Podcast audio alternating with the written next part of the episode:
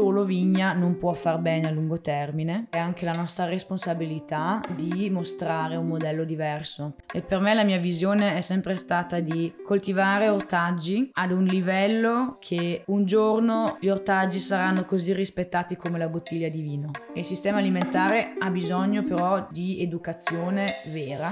Farmfluencers of South, Tirol in conversazione con le contadine e i contadini del, futuro in Alto Adige.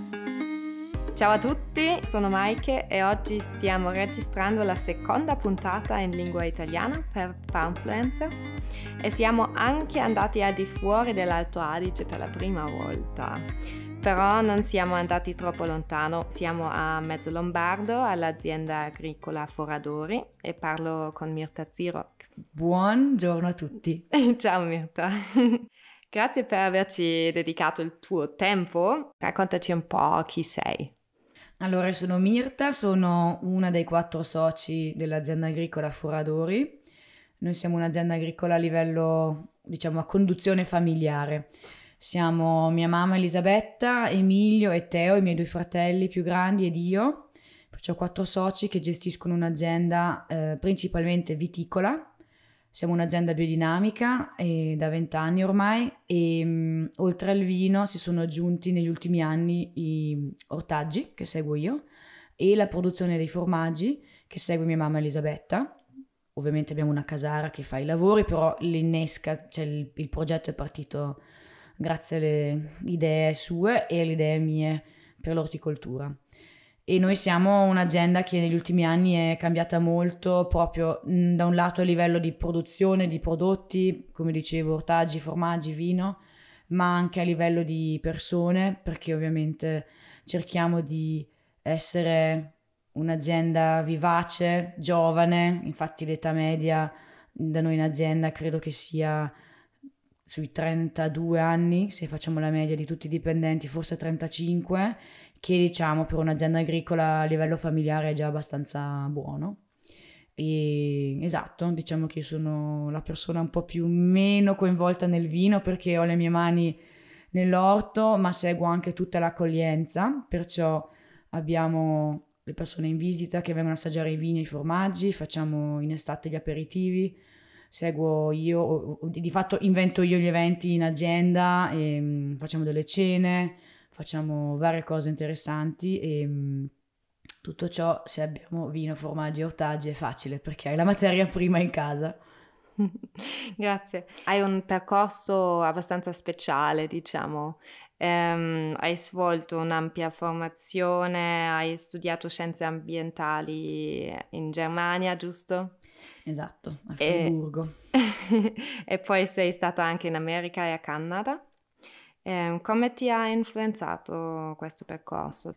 Allora, diciamo che il momento chiave per me che ha segnato la svolta, diciamo, agricola nella mia vita è stato quando mi sono trasferita a Freiburg, eh, Friburgo in Brisgovia in italiano. Allora, a Freiburg sono andata per fare infatti gli studi di scienze ambientali e con un focus eh, sul tutela dell'ambiente e ehm, gestione del paesaggio.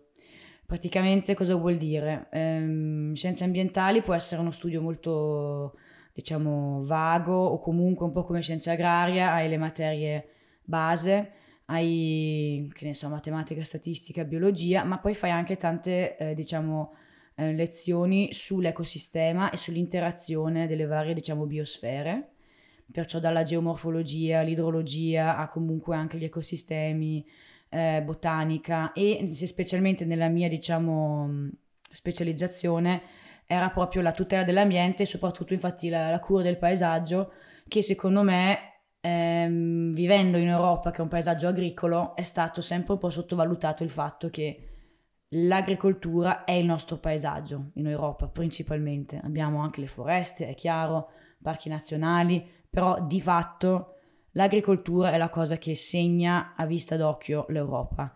E per me è sempre stata una cosa molto interessante capire come l'uomo con le sue eh, forme diciamo di agricoltura possa influenzare in base a quello che coltiva il nostro benessere e la nostra anche diciamo abitudine di vivere e di consumare cibo. E per me, quando sono stata infatti a Freiburg, è stato il momento di svolta dove mi sono resa conto che gli ortaggi sono una figata pazzesca, perché ce ne sono di tutti i tipi e la vita può essere molto più variopinta.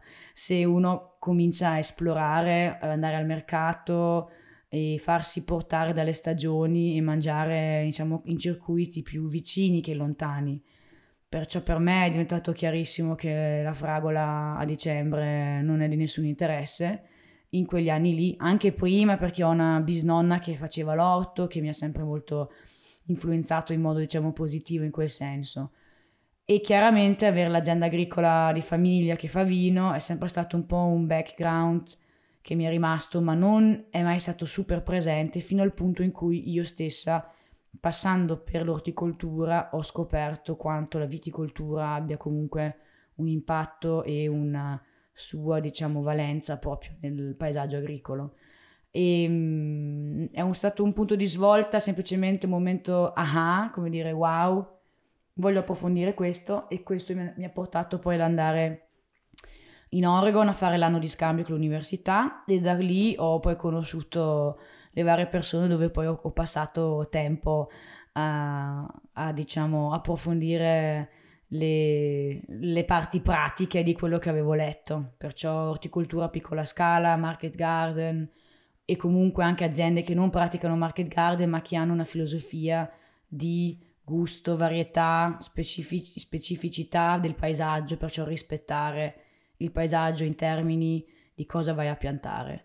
E questo è stato un po' un percorso complesso, eh, sempre accompagnato anche col mio, diciamo, agire come rappresentante dell'azienda agricola Foradori, perché in tutto ciò ho sempre fatto anche fiere all'estero. Noi esportiamo in 40 paesi diversi, quasi, cioè il 60% della, della produzione va all'estero e parlando tante lingue ovviamente sono molto comoda all'azienda e mi diverto ad andare in giro a far fiere perché lavorando in un mondo del vino, diciamo, molto vivace, con persone che anche producono in biodinamica o in biologico, è un'altra energia che in un mondo convenzionale.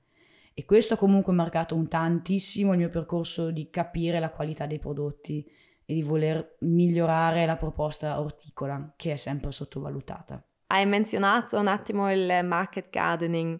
Penso che tanti che ci stanno ascoltando sanno cosa significa, però per quelli che non lo sanno, brevemente cos'è il market gardening? Allora, il market gardening, come si sente ovviamente dall'inglese, è una forma, diciamo, ehm, molto, direi, intelligente di coltivare un piccolo pezzo di terra con una varietà di ortaggi molto alta e con una produttività molto alta. Semplicemente il market garden è una forma di um, agricoltura dove io vado a coltivare sui bancali, perciò su delle strisce di terra ben definite da una larghezza di circa 80 cm. La lunghezza la decido io in base al mio campo.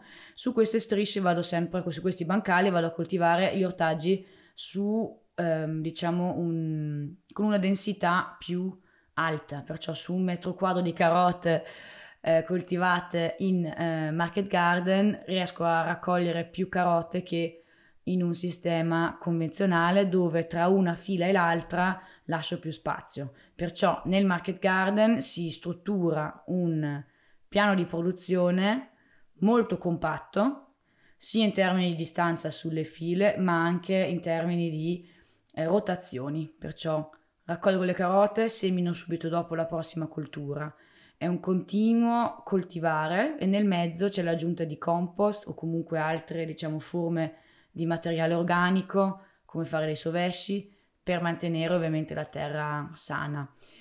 E ehm, in italiano spesso anche viene chiamato biointensivo, è un po' la traduzione che è stata fatta da, dal diciamo, fattore principale che è Jean-Martin Fortier, che ha scritto il libro Le Jardinier Maraîchers, infatti Market Garden in inglese, in italiano tradotto in biointensivo e proprio in termini che si coltiva intensamente un pezzettino di terra. E, mh, questa forma ha il vantaggio di essere poi una forma per la eh, vendita diretta molto più efficace perché su un piccolo pezzo di terra riesco a produrre una varietà più alta di ortaggi. È una cosa che però richiede un sacco di organizzazione, un planning molto preciso e soprattutto gli attrezzi giusti, che sono non solo le nostre mani, ma altri attrezzi che sono le prolunghe delle nostre mani, per non spaccarci la schiena. Bene, grazie per questa spiegazione. Hai anche menzionato il nome super importante e anche il libro, penso, più conosciuto nel mondo del market gardening.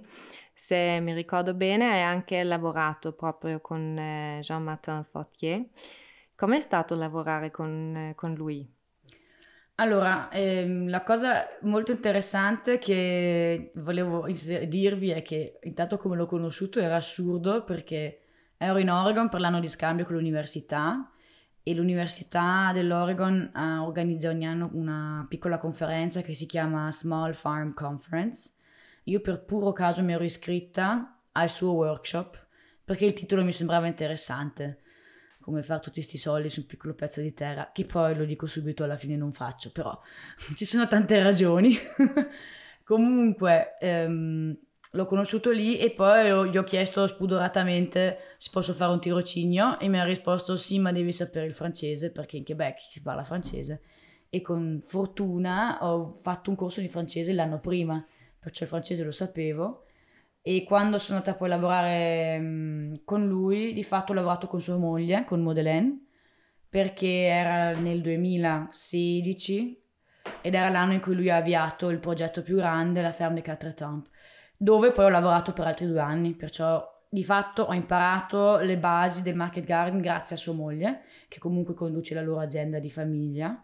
E mh, era molto ispirante vedere entrambe le persone lavorare. Con Jean Martin stesso bisogna sapere che è una persona estremamente dinamica, che fa un sacco di progetti e non si ferma mai nel lanciare le sue idee e ampliare. E, e la cosa bella è che è molto motivante in termini di farti capire che sei capace di produrre, di magari mettere assieme un progetto. Al contempo non è una cosa che ho imparato da lui, è proprio come riuscire a tirar fuori il meglio delle varie persone.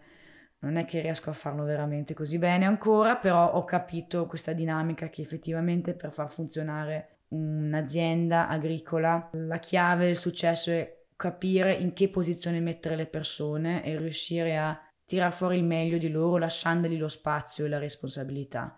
E questo è molto difficile e tuttora mi sembra di riuscire solo a metà perché ci vuole tanta esperienza, insomma lui dopo 10-15 anni di coltivare, avere eh, persone che lavorano con lui avrà capito come fare.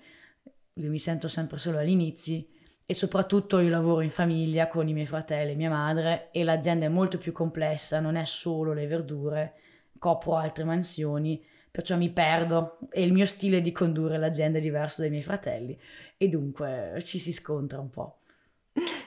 Volevo chiederti le tre cose più importanti che hai portato qua di questa esperienza, ma magari adesso li hai già un po'... Sì, direi allora sicuramente una cosa importantissima è dare fiducia alle persone, ma seguirle, cioè dargli il supporto che serve e dargli i mezzi che servono. Banalmente può essere un attrezzo, ma semplicemente anche farle sentire, diciamo, sicure di sé Ovviamente lo puoi fare solo fino a un certo punto. E la cosa che di più, diciamo, trovo difficile è proprio il people management in un'azienda. Noi siamo in, in 13 eh, durante l'anno, in 30 durante la vendemmia, come siamo appena adesso in questo periodo.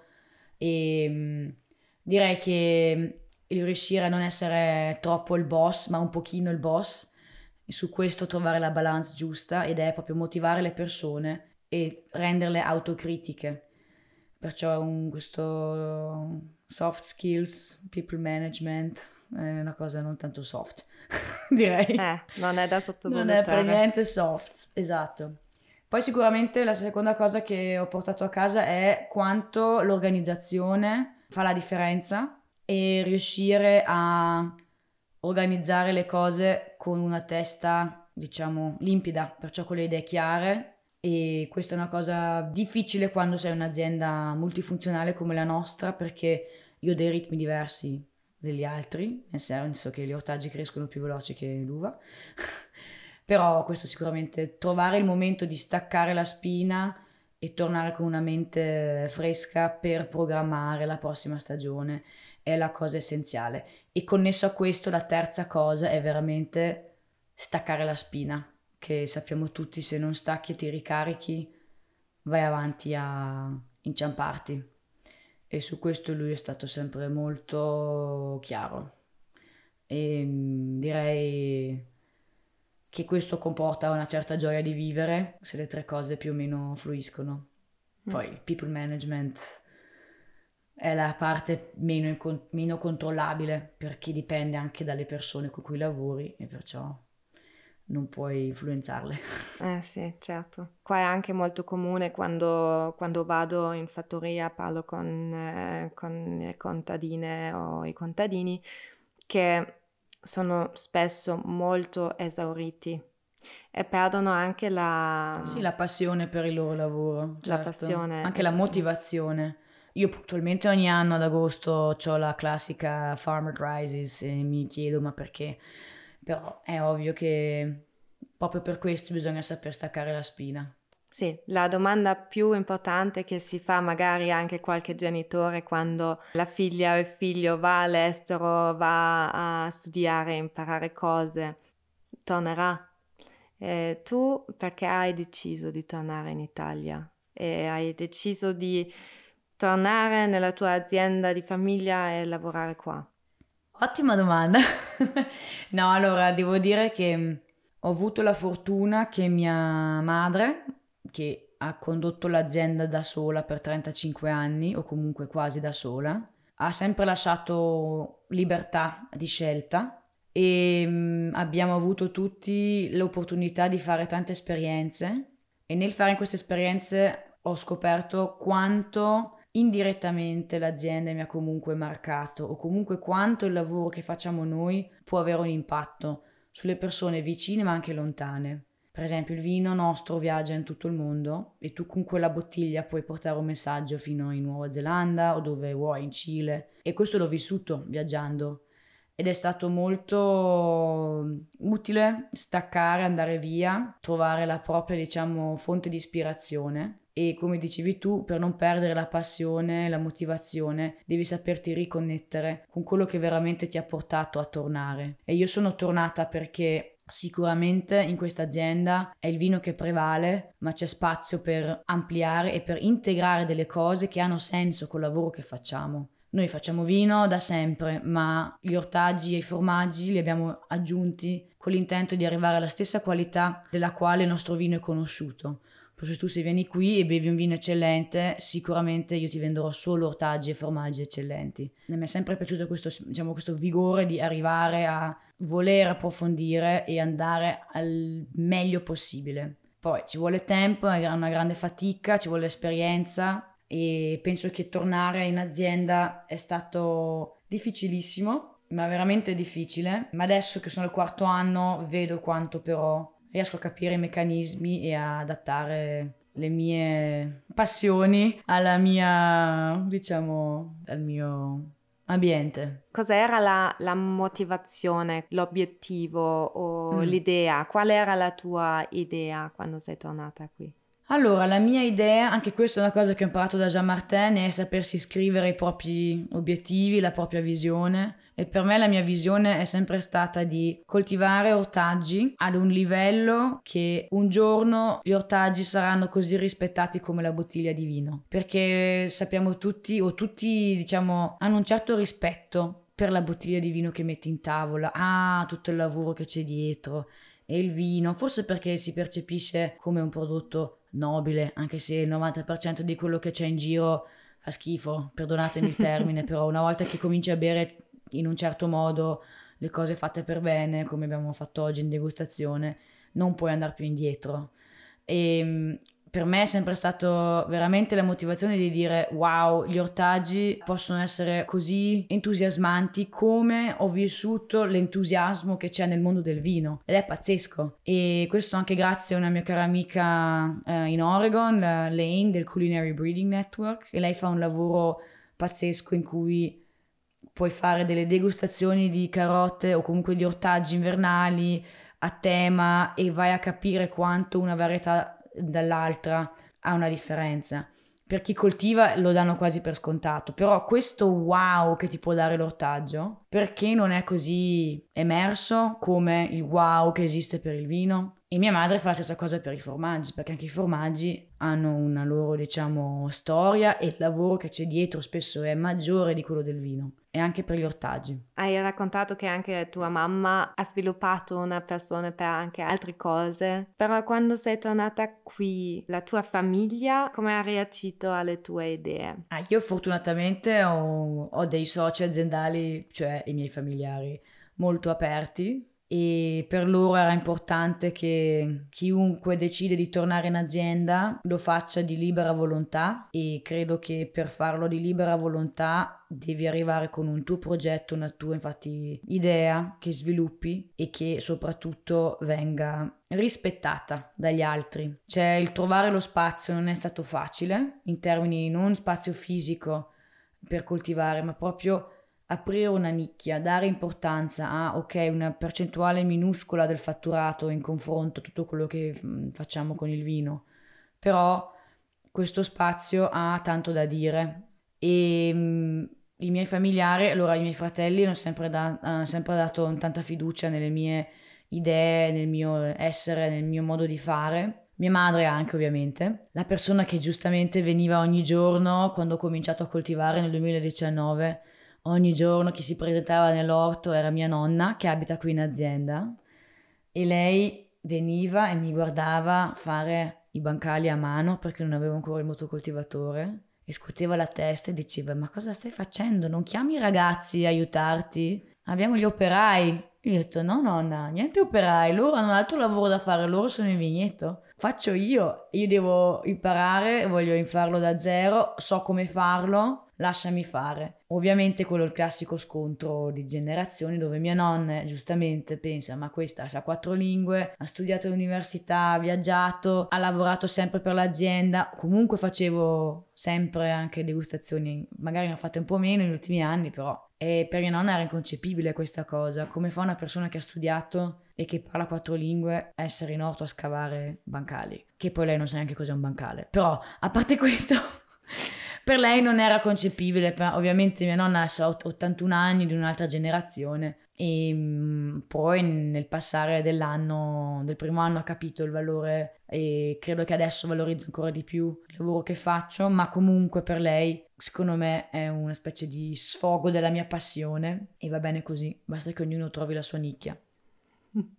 Interessante questa cosa con la nonna, non, non, l'avrei detto, però torniamo alle mie domande che mi sono preparate così bene. Diresti che la viticoltura e l'orticoltura si completano bene? O quali sono state le, le, le sfide che avete incontrato lavorando con entrambe le colture? Allora c'è da dire che ovviamente in confronto ai 30 ettari di vigna che lavorano i ragazzi, e con ragazzi intendo il nostro team eh, che è in vigna, io con i miei 1400 metri quadri qui a Mezzo Lombardo e con l'aggiunta dei campi a, Brentonico che è un progetto nuovo, insomma 3000 metri quadri, siamo in due e qualche volta tre quando c'è tanto da piantare, ma mm, ci completiamo semplicemente perché sono due settori separati in termini di chi gestisce quotidianamente le colture. Però ovviamente avendo già un'azienda avviata e con tutti i macchinari è chiaro che sfrutto alcune delle cose che loro hanno già e anche viceversa.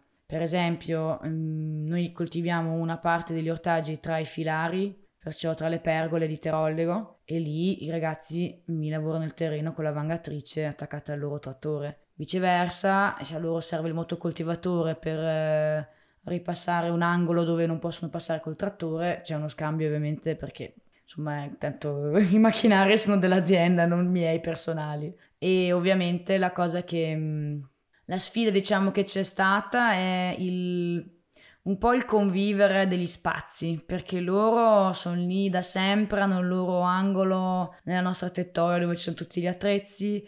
Io mi sono poi ricavata il mio spazio, poi loro ovviamente per rispetto, perché io insomma sono comunque socio aziendale, in teoria il loro boss, indirettamente. All'inizio mi sembrava che si sentivano, non dico invasi, però comunque cercavano di capire cosa sta succedendo e tutto il lavoro che mettevo dentro, cioè io mi ricordo certi sguardi del tipo ma cosa sta facendo questo?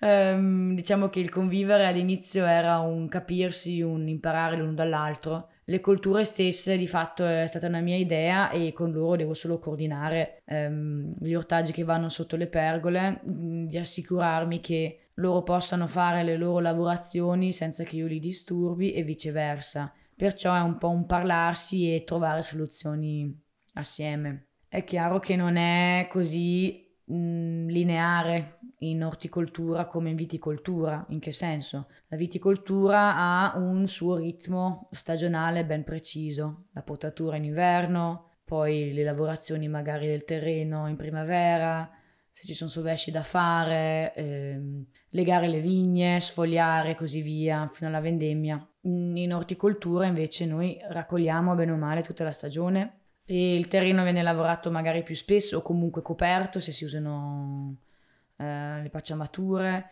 E è un ritmo, è un'intensità diversa. E questo è molto interessante perché i ragazzi passano tante tante ore tutto l'inverno a potare al freddo, a fare un gesto per tot settimane. Noi invece facciamo molti gesti diversi in una settimana e mm, tutto cambia di continuazione e questo alla fine si completa. E tecnicamente come, come funziona? Cioè, prima abbiamo guardato un po' i, i letti o il tuo orto, diciamo. C'è anche tantissimo ombra perché ci sono i filari. Cos'è che, che, cresce benissimo lì? Sì, allora il sistema di fatto di coltivazione, allora c'è un orto principale che sono 600 metri quadri che, non, che ha piena luce, però effettivamente le, le, colture che crescono tra le pergole ho visto che ehm, vengono benissimo se sono ortaggi a foglia, perciò le biete, il cavolo nero, da notare che io sotto le pergole coltivo solo gli ortaggi autunnali, proprio per il fatto che i ragazzi dopo devono passare con i trattori. A fine luglio loro mi preparano il terreno, poi noi piantiamo, coltiviamo, raccogliamo, massimo a marzo abbiamo di nuovo svuotato il campo e loro possono fare le loro lavorazioni. La cosa che tecnicamente è interessante è che questa penombra ci aiuta in estate quando facciamo i trapianti, perché trapiantiamo ad agosto e metà della giornata le piante sono in penombra perché proprio i filari da un lato o dall'altro coprono e danno, danno ombra. È un vantaggio per alcuni ortaggi, come le biete, il cavolo, come dicevo, però è uno svantaggio per, per esempio, ehm, finocchi, tanti... Ho visto che anche gli ortaggi a radice fanno un po' fatica perché la pianta cerca di raggiungere la luce e si innalza e non fa bene ai bulbi. Cioè, I finocchi non mi sono mai venuti bene sotto le pergole. Invece tutto quello che fa foglia, a parte le insalate, quelle fanno un po' fatica, viene molto bene. Hai anche un altro orto, giusto? Allora, in teoria c'è l'appezzamento, anche in pratica, a Brentonico, di fatto a Crosano, che è un paesino sotto Brentonico, e Casello Rovereto Sud, un quarto d'ora si ha, ci si alza verso Brentonico a 600 metri. Lì è un progetto che stiamo avviando, un nuovo diciamo polo di produzione dell'azienda in termini proprio viticoli, perciò pian- abbiamo piantato um, credo un totale adesso siamo arrivati a 4 ettari di vigna dove faremo dei nuovi vini perché è un territorio del Trentino molto molto intatto in termini di biodiversità e sono dei posti molto variopinti, non c'è monocultura totale, c'è ancora un po' più di integrazione diciamo di altre culture e c'è un clima già un po' più mediterraneo. E le vigne che saranno lì e poi anche il progetto diciamo di ripiantare vecchie varietà di meli accompagnato dagli ortaggi è un diciamo progetto che stiamo un po' testando formando. O meglio abbiamo piantato 100 meli in stile agroforestry, perciò lasciare più spazio tra un melo all'altro, da poter far pascolare magari di mezzo le galline o coltivare qualcos'altro di mezzo, ma la parte orticola anche è un po' una fase di esperimento. Mm, abbiamo poca acqua in quei posti e io vorrei comunque, diciamo, rispettare il clima del posto. E lì però il terreno non ghiaccia, abbiamo tanta luce e sarebbe l'ideale di fare tutti gli ortaggi invernali in quei posti Ripeto, bisogna poi risolvere la questione acqua, ma siccome siamo in un mondo che avrà sempre meno acqua, è il momento giusto per tornare alle varietà e a tutte le, diciamo, colture che sanno convivere con lo stress idrico. E c'è, ci sono dei progetti in giro per il mondo che proprio sono dedicati al dry farming, perciò coltivare senza l'uso d'acqua o comunque un minimo d'uso d'acqua. Eh, questo sicuramente sarà una, una cosa molto importante per il futuro, sappiamo tutti. Um, poi siamo anche venuti qui anche se rispetto alle fattorie che di solito andiamo a trovare, voi siete grandi. E siamo anche già stati criticati per questo, che andiamo anche in aziende più, più grandi, però la mia teoria è che soprattutto le, le grandi aziende agricole hanno anche una grossa responsabilità nell'impegnarsi per la biodiversità se vogliamo cambiare davvero qualcosa. E tu cosa dici? Diresti che le aziende più grandi hanno magari anche un'altra possibilità economica? Allora, diciamo che sì, noi siamo come azienda con 30 ettari di vigneto e con la nostra propria cantina, sicuramente infatti per il territorio un'azienda medio, medio grande, perché non, non tanti vinificano la propria uva e noi sentiamo un po' che è anche la nostra responsabilità di mostrare un modello diverso perché con l'impegno che mia mamma ha messo nel portare il terollego, che è la varietà che, che facciamo maggiormente nel mondo, siamo riusciti a portare un messaggio di agricoltura, diciamo, vera e anche più mh, vissuta e vogliamo assicurarci che con il nostro anche successo, nome, quello che hai, il messaggio finale però è che è possibile lavorare in modo diverso. Ci vuole un sacco di impegno e io comunque anche con, l'orticoltura non sono ancora a un punto dove mi sento diciamo soddisfatta per portare un modello di successo nel mondo. È ancora un'evoluzione ma questo è anche ovviamente dato dal fatto che mi faccio distrarre da mille altre cose per esempio mio figlio, non è una scusa però. Diciamo che la cosa importante per me da, da, da, condividere è che le aziende che hanno esatto un flusso economico più agevolato, diciamo, hanno una responsabilità di reinvestire questi soldi in progetti lungimiranti, per non usare la parola sostenibile, e con lungi, lungimiranza intendo proprio progetti che possono essere replicati e che abbiano un impatto a lungo termine positivo non in termini solo economici, ma soprattutto in tutto quello che non vediamo, come dicevi tu, la biodiversità e la, diciamo, anche diversità di lavoro e persone che un'azienda può apportare. Sappiamo che la monocultura a lungo termine non ha, diciamo, un senso perché la natura non è una monocultura e bisogna cercare di avvicinarsi il più possibile. Se ci guardiamo attorno, in Trentino come in Alto Adige, come in altre regioni, solo vigna non può far bene a lungo termine, ma può essere un paesaggio di principalmente vigna con integrazioni di altre cose. Coltivare ortaggi in un vigneto normale, in termini che non sia una pergola, magari un vigneto Guyot, perciò il classico standard filare da 1,80 m, non è facile perché effettivamente comunque lavorazioni col trattore le devi fare o comunque saper passare, però ci sono modi e modi per sfruttare questo interfilare e non è diciamo escluso che questo cambio di cultura tra le file possa avere un impatto più generico proprio sulla biodiversità del vigneto. Ci sono degli studi che sono stati fatti, ok, i sovesci, sappiamo il loro diciamo beneficio, ma anche un semplice diciamo seminare nicchie ecologiche con dei fiori come può essere comunque seminare, che ne so, dei piselli o delle fave al posto di un sovescio che poi ti mangi e poi trinci e diventa comunque una parte del tuo vigneto, hanno un suo perché. Anche noi, per esempio, un altro, un altro piccolo intervento che facciamo, che sembra inutile ma invece è fantastico, è piantare peschi nel vigneto. Non ve li ho fatti vedere oggi, però se guardi nei nostri vigneti, quando c'è un buco libero piantiamo un pesco, perché i peschi crescono molto bene assieme al vigneto, hanno bisogno degli stessi trattamenti della vigna ok, poi dopo tener conto di dove matura quale pesca non è così facile, però i ragazzi col tempo quando sono in vigneto poi magari mi chiamano o mi portano la cassetta delle pesche e magari non arrivo a dei quantitativi enormi, ma negli anni giusti come questo sono riempita, cioè pienissima di pesche. Ed è una gioia perché viene da un vigneto e dici, vabbè, ma tutte queste pesche, eh, piccole azioni che però rendono la cosa comunque interessante. Ed è un'azione che possono fare tutti. Mm, piantare un albero in più che porta dei frutti non è tanto sforzo come fare un ettaro di ortaggi, ecco. diciamo. È quello che adesso ti volevo chiedere. Cosa c'è da considerare se, se, voglio coltivare ortaggi tra le viti? Allora, intanto lo spazio, eh, come dicevamo prima, la luce, perciò lo spazio in termini proprio che bisogna accordarsi che lavorazioni devo fare in questo vigneto e quando. Per esempio, in primavera è molto semplice poi seminare dei rapanelli o delle fave che non andranno a disturbare il lavoro in vigneto affinché non devi pensare con un trattore che poi magari li schiacci tutti. Per questo dico lo spazio è importante, io avendo delle pergole molto larghe eh, riesco a, a, gestirlo.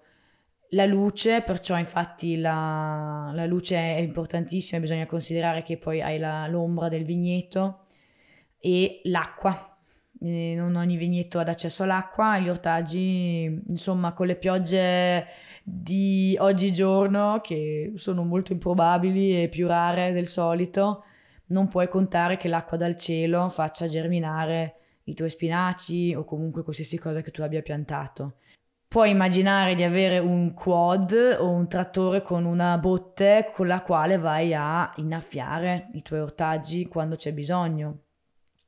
Lì la cosa da considerare è quanto vicino sei alla tua azienda, anche quando poi raccoglierai un ortaggio, se poi devo trasportarlo chissà dove.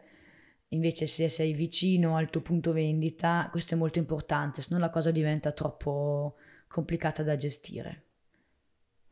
E ad un certo punto ci saranno anche mm, degli animali nei vignetti, se mi ricordo bene, giusto? Non dove c'è l'orto, però in, un, in un'altra parte. Allora diciamo che abbiamo delle galline che sarebbe bello farle razzolare tra i vigneti perciò che possano mangiarsi l'erba nei vigneti. Il punto di domanda è, ma le galline ovviamente fanno le loro cacche ed è azoto immediato e questa dinamica in vigneto non so a cosa potrebbe apportare. Sicuramente eh, concimare un vigneto, ma se è un vigneto che non ha bisogno di essere concimato, bisogna fare attenzione alle rotazioni con gli animali. Però questo riguarda le galline che comunque con una persona che gestisce anche gli animali può essere gestito in modo intelligente. Ci sono anche delle aziende che hanno delle oche che mangiano l'erba e che girano e mangiano non so quanti quintali d'erba e mm, basta avere ampio spazio per farle girare perché è impressionante quanto possono mangiare. Stessa cosa con le pecore, ci sono tanti viticoltori che fanno passare le pecore nel momento giusto. Nel momento giusto vuol dire quando non ci sono i grappoli che si stanno formando, figurati quando c'è l'uva perché non sono mica scemi gli animali e perciò la gestione degli animali è puntuale nei periodi diciamo primaverili quando non hai ancora una crescita del vigneto ma c'è magari già dell'erba e dopo la vendemmia perché possono passare a mangiarsi i grappoli dimenticati. Avete anche le mucche, Ah sì, che... beh, oddio, sì, stavo parlando di tutti gli altri animali, tranne di quello che noi di fatto abbiamo principalmente. Sì, eh, noi abbiamo da ormai credo otto anni le grigio alpine, che è una razza che si vede qua giustamente nelle Alpi. Sono delle mucche di montagna. Tra l'altro ho imparato che bisogna dire vacche, non mucche. Mucche è il termine per chi è in città, però anch'io ancora devo farci l'abitudine. Le vacche eh, sarebbero, diciamo, delle, sono delle vacche di piccola statura, non sono molto grandi, non fanno tantissimo latte, ma quel latte che fanno è ottimo. E noi abbiamo da sempre lasciato pascolare le vacche nei vigneti con una recinzione e spostandole tra un vigneto e l'altro hai l'effetto di, diciamo, elemento animale in un vigneto di monocultura, che tanto la vigna è una monocultura, perciò aggiungi un elemento di biodiversità, ma proprio di un'altra sfera. E diciamo, chiaro che vanno a concimarti un po' il terreno, ma basta scegliere le vigne giuste. E poi, tra l'altro, vanno in vigneto, ma dormono comunque in stalla, perciò la maggior parte della loro del loro letame lo raccogli comunque dalla stalla, non dal vigneto. Capito. Voi vendete il 60% del vostro vino all'estero, vero? Sì, E adesso con gli ortaggi però cambiano anche i canali di vendita. Ehm, avete la CSA, vero? La, la Community Supported Agriculture. Sì, io in stand-by, però in teoria c'è.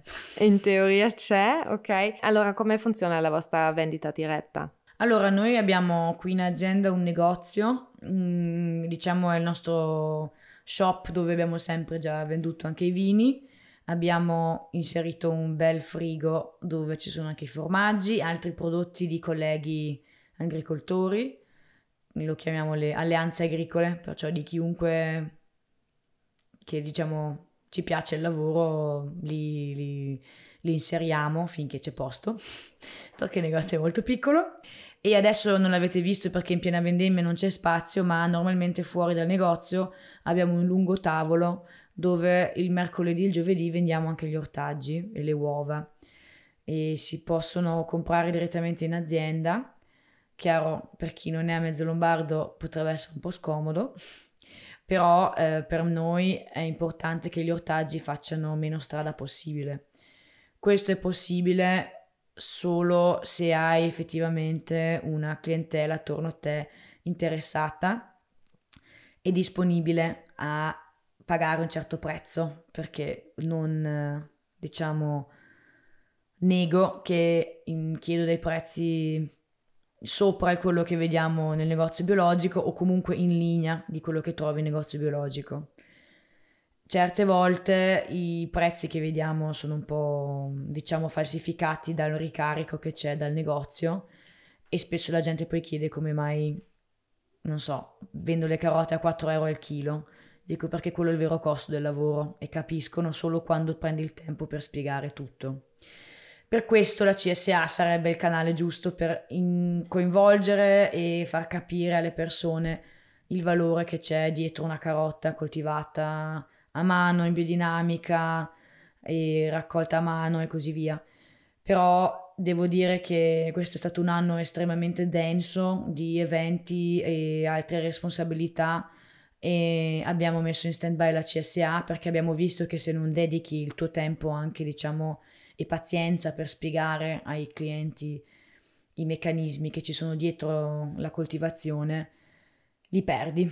E mm, perciò vendiamo a un paio di ristoranti che sono, diciamo, della stessa filosofia. Facciamo perciò le consegne una volta in settimana. Ovviamente vendendo anche i formaggi facciamo due cose in uno. E vendendo anche i, i vini ci sono clienti che prendono anche tutte e tre le cose. E, mm, l'ideale sarebbe che tutti vengano in azienda a prendersi le cose, ma esistono solo due ristoranti che fanno ciò. Però eh, è chiaro che è un servizio che vogliamo offrire e possiamo giustamente non escludere che il ristoratore ha tanto da fare quanto noi. E per me è importante rispettare il lavoro dell'altro e riuscire a trovare il punto comune. Per la stagione prossima avete in piano di ehm, riniziare con la CSA o come, come ti senti? Diciamo che siamo a inizio settembre e la testa non è ancora pronta per fare le decisioni finali. no, diciamo che essendo anche mamma con un bambino di due anni e avendo altre responsabilità in azienda, è un po' un momento in cui dobbiamo ripensare ricalibra- ricalibrare bene la produzione orticola perché non voglio ampliare se non riesco a starci dietro e ci sono tanti esempi di aziende che lavorano con una superficie uguale o più piccola con più efficacia. E mm, per quanto abbia fatto esperienza all'estero, comunque lavorare in un'azienda che poi prevalentemente richiede anche attenzione di altri tipi e specialmente essendo socia, non vedo che non riesco a dare il 100% per l'orticoltura. E quest'anno abbiamo visto che però la cosa che ci ha dato più soddisfazione di tutti era gli eventi che abbiamo fatto qui, le cene che abbiamo fatto in vigneto, usando ovviamente i nostri ortaggi e soprattutto in malga, perché le nostre vacche vanno in malga da maggio a ottobre e la nostra casara Irene è un vulcano di idee e lei credo sia la mia cliente principale e compra una valanga di ortaggi per poi servirli assieme ai formaggi che fa e ai nostri vini. Perciò siamo in un momento in cui pensiamo proprio che sarebbe l'ora di aprire un ristorante, ma non abbiamo posto in azienda. Continueremo a fare eventi e, ed è molto molto bello riuscire a usare le risorse internamente. Mi dispiacerebbe tagliare i canali di vendita esterni, però penso che sia in certi momenti necessario ricalibrare per ritrovare poi l'energia per ridimensionare il resto. Perciò la CSA vediamo perché dovevamo farla questo inverno, però non ci siamo organizzati per tempo e come ben sai spiegare alla gente e convincerla ad iscriversi a un abbonamento per quanto lo rendi anche flessibile non è facile e di questi tempi tutte le persone vogliono la massima flessibilità e hanno paura di abbonamenti se non glielo rendi super attraente. Penso che gli ortaggi sono la cosa più cool del mondo e la gente lo capisce, ma non siamo ancora al punto che mi vogliono tutti, nel senso in termini di CSA. E c'è un gran lavoro da fare di persona e dedicare questa energia attualmente non ce l'abbiamo. Certo, no, no, capisco benissimo. Poi avete già la vostra base economica, diciamo, quindi non c'è il vero bisogno della Sì, non c'è il bisogno, ma di fatto per noi in azienda è importante che qualsiasi progetto venga avviato sia economicamente sostenibile.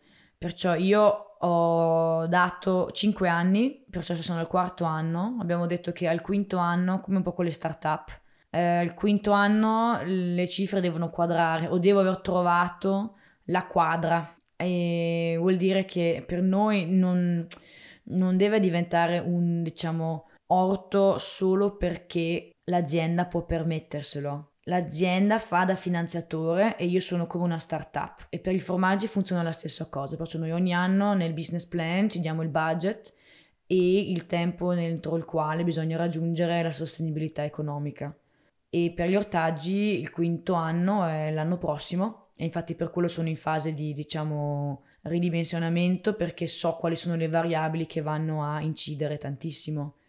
Perciò per quello dicevo ottimizzare lo spazio è la cosa, la priorità numero uno per rientrare economicamente nei costi e ottimizzare lo spazio vuol dire anche ottimizzare la vendita e attualmente il modo in cui abbiamo ottimizzato è proprio tramite gli eventi, la malga e soprattutto tutti gli ortaggi brutti o comunque che sono di troppo li abbiamo fermentati, ho fatto salsa, ho cercato di recuperare il più possibile. Un recupero importantissimo sono i nostri maiali e le galline, perché quando abbiamo fatto il calcolo l'anno scorso di quanti pomodori rotti avremmo potuto vendere a, pre- a, pieno prezzo versus quanti pomodori rotti si sono mangiati i maiali, abbiamo detto, beh, tutti quei euro calcolati sono nel nostro maiale che adesso vendiamo sotto forma di soppressa.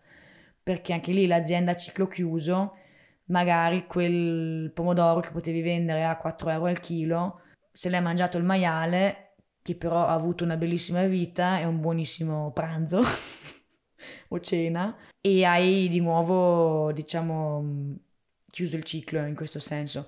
E per noi questo è importantissimo. È molto difficile da valorizzare in modo economico, proprio farlo vedere al commercialista, cioè di dire quei chili di pomodori sono nel grasso del maiale, però di fatto si dovrebbe fare un conto del genere.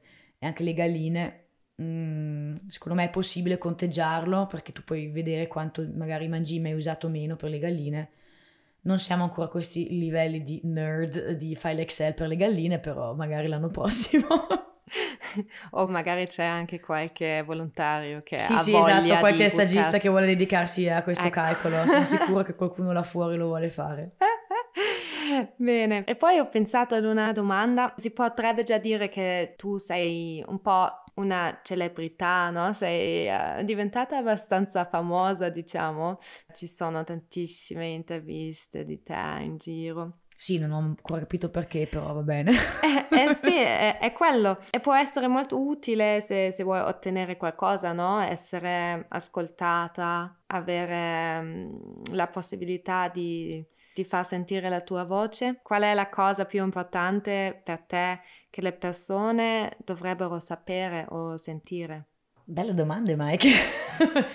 Allora, eh, devo dire che penso la, mm, quello che le persone dovrebbero sentire da parte mia, penso sia che qualsiasi cosa ti faccia lavorare fino alle due di notte, ma con passione, con un sorriso e con una soddisfazione che poi cadi a letto con un sorriso, vuol dire che è la strada giusta. E io non dico co- che con ciò vado a letto sorridente sempre, per dire ieri notte ero sveglia fino alle due, però non per lavoro ma per pensieri che non riuscivo a risolvere, che questo è normale, lo conosciamo tutti, però penso che ricordarsi in cosa troviamo la gioia. E per me la gioia è poter condividere le esperienze che faccio e essere una specie di diciamo ispirazione o catalizzatore di energia perché penso che l'energia può essere contaminante, può essere una cosa che può trasmettere voglia di fare e ci sono situazioni, le sappiamo ognuno per se stesso, che ci tolgono energia semplicemente per la pura presenza di una persona o una circostanza che ci esaurisce. E scappare da queste circostanze è facile, infatti lo dico apertamente, lavorare in famiglia è estremamente difficile e ci sono momenti dove vorrei scappare e potrei andarmene e fare progetti altrove, però è proprio questo il punto.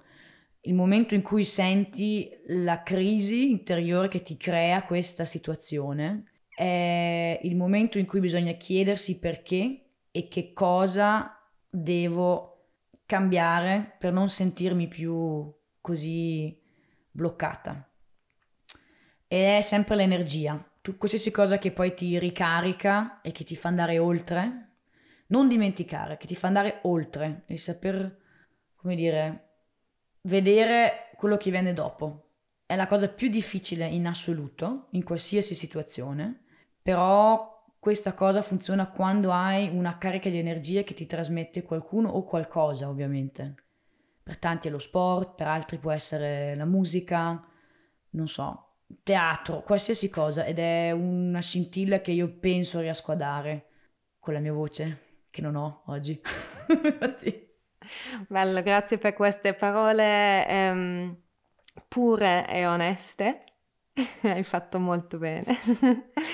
Poi una cosa che piace tantissimo a me sono utopie e volevo farti una domanda un po' difficile, ma magari anche interessante per te. Le utopie per me sono importanti perché se non possiamo neanche immaginare cambiamenti sarà molto difficile raggiungerli. Per quello ti volevo chiedere come tu vorresti vedere nel, nel futuro il sistema agroalimentare nel mondo o anche qua in, in Trentino Alto Adige.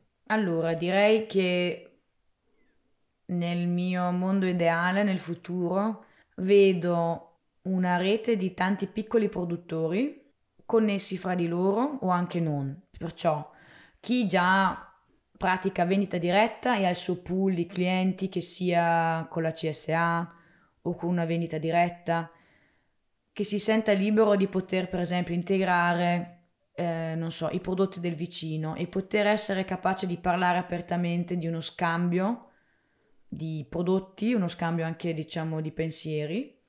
Il sistema alimentare ha bisogno però in primis di educazione vera Banalmente sappiamo tutti che la famosa fragola a dicembre di fatto non fa tanto bene al sistema e neanche al nostro corpo, tra l'altro, perché le stagioni ci dicono esattamente cosa dovremo mangiare. C'è un motivo per il quale i cachi, le pere, le noci sono pronte in autunno, o almeno in fine estate, perché è l'energia che ti servirà magari in inverno. Anticamente, perché una volta si lavorava sempre. Però, ehm, nel senso che per me il sistema ideale è dove la gente ha una percezione diversa e soprattutto è cosciente che non c'è sempre tutto e quello che trovo localmente è quello che anche fa bene all'economia locale. Ovvio che non vuol dire che bisogna rinunciare a tutto e che la banana per mio figlio comunque la comprerò, ma con la coscienza che quella banana in futuro costerà 10 euro al chilo se deve provenire da un sistema veramente solidale o comunque con una tracciabilità che mi garantisce che i miei soldi arrivino in mano a chi l'ha coltivata. Perciò è un saper, come dire, valorizzare ogni prodotto. E questo però è solo possibile se c'è più, diciamo, educazione alimentare o comunque di sistemi di produzione. Mm, non è chiaro alla gente quanto una carota ci mette a crescere, non sanno quanto lavoro c'è dietro un pezzo di formaggio. E anch'io l'ho scoperto solo grazie al fatto che abbiamo messo insieme una produzione casearia e questo è un continuo imparare, sicuramente applicabile su tutti i settori, però il cibo è la prima cosa che ci nutre e il nostro corpo senza cibo non sopravvive, perciò bisogna partire dal cibo. Ottimo. Questa era la, la, frase finale perfetta. Um, io inizio ad avere un po' di fame, non so. Parlando di carote e banane, facciamoci sì. uno smoothie. esatto. Cioè, io eh, vorrei ringraziarti di nuovo. Um, se c'è qualcosa, qualsiasi cosa che vorresti dire ancora, um, adesso è il tuo momento e poi taci per sempre. Wow. Beh, io semplicemente ringrazio tutte le persone che si stanno impegnando a cambiare l'agricoltura e che stanno veramente sudando ogni singolo, diciamo, centimetro del loro corpo per farci mangiare. Non penso che pensiamo abbastanza spesso a tutte quelle mani che sono eh, state partecipi del nostro cibo che ci mangeremo fra 10 minuti. Benissimo, grazie.